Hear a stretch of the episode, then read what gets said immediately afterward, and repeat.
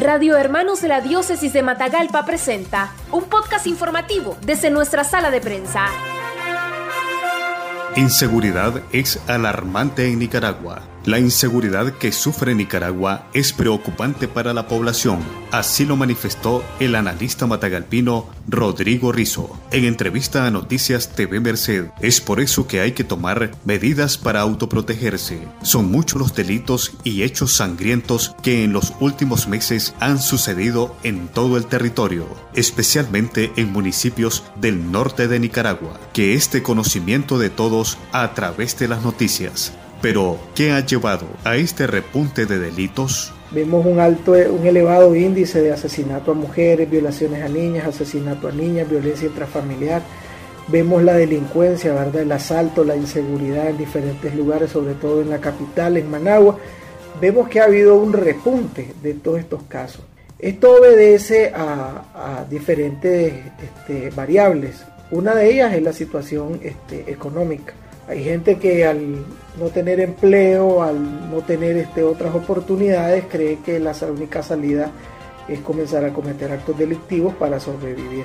Eso es una, el punto de vista económico, pero también el punto de vista social. Es decir, hay una polarización en la sociedad entre la gente que apoya al Estado y la gente que no apoya al Estado y que está inmersa en diferentes sectores. Entonces, esa polarización también es como tierra fértil para, para, eh, para la cuestión de la delincuencia. Entonces, vemos también que dentro de la población hay una falta de credibilidad de, la, de las organizaciones de orden público como ejército y policía. Y todo esto, pues al final, viene a, a, desarrollar todo lo que nosotros pues ya hemos visto, ¿verdad? El incremento en los índices tanto de delincuencia como de violencia. ¿Qué podemos hacer como población? Bueno, en primer lugar, tenemos que estar alerta, estar viendo cualquier acto de, personas extrañas que estén cerca de tu casa, de tu barrio, tenés que estar alerta y vigilando, ¿verdad? Es importante este, no bajar la guardia, es decir, estar pendiente de cualquier este, situación extraña que pueda estar indicando que hay la presencia de este tipo de personas. Lo segundo es que también en los barrios, en las comunidades, tienen que organizarse ¿Para qué? Para evitar que, este tipo de, delincuentes lleguen a ser de la suya.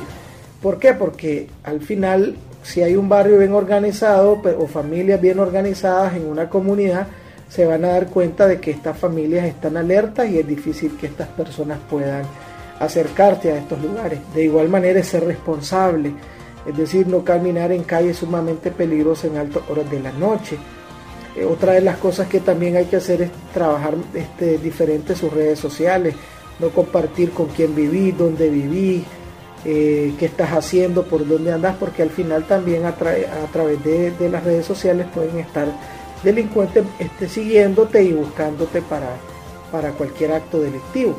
Pero también es necesario un plan de nación, es decir, el Estado tiene que trabajar en función de un programa que busque la reducción, que atienda a la mujer desprotegida, que, que capacite al marido, que, ayude a, a, la inserción de este tipo de delincuentes a la sociedad a través de diferentes programas. Entonces creo que es un conjunto que debería darse, ¿verdad? Aunque en este momento es bien difícil, pero debería ser el escenario ideal. Noticias breves, veraz y objetivas en los podcasts informativos de Radio Hermanos. Búscalos en nuestro Facebook, Radio Hermanos.